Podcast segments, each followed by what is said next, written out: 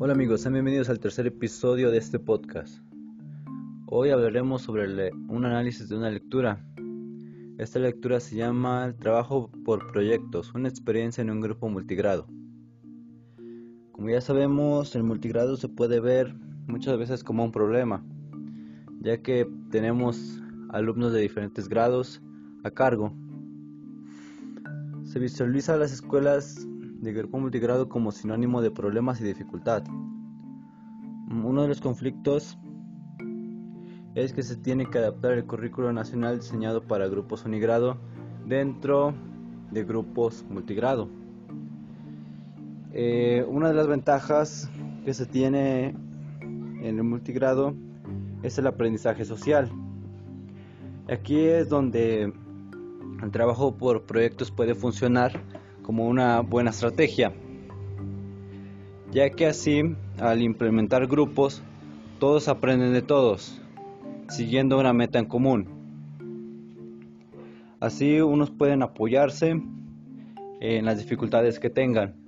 Con ayuda del maestro pueden llegar a lograr ciertos objetivos y desarrollar los contenidos adecuadamente.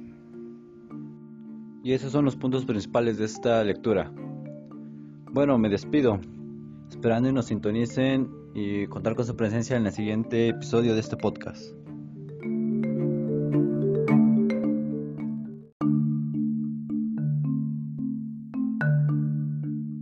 Hola amigos, sean bienvenidos al tercer episodio de este podcast. Hoy hablaremos sobre un análisis de una lectura. Esta lectura se llama trabajo por proyectos, una experiencia en un grupo multigrado. Como ya sabemos, el multigrado se puede ver muchas veces como un problema, ya que tenemos alumnos de diferentes grados a cargo. Se visualiza las escuelas de grupo multigrado como sinónimo de problemas y dificultad.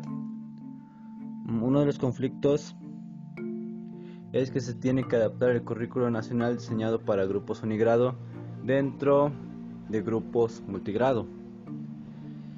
Eh, una de las ventajas que se tiene en el multigrado es el aprendizaje social.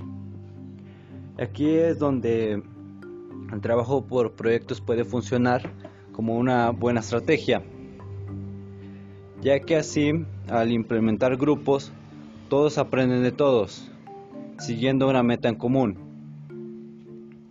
Así unos pueden apoyarse en las dificultades que tengan.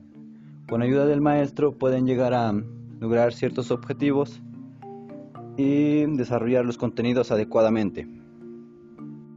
Y esos son los puntos principales de esta lectura. Bueno, me despido, esperando y nos sintonicen y contar con su presencia en el siguiente episodio de este podcast.